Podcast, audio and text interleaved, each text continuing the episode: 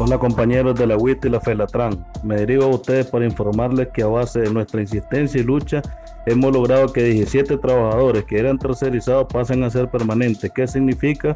Que estos compañeros pasan a engrosar la fila de nuestro sindicato y así, en medio de tantas dificultades, tendremos un crecimiento sindical.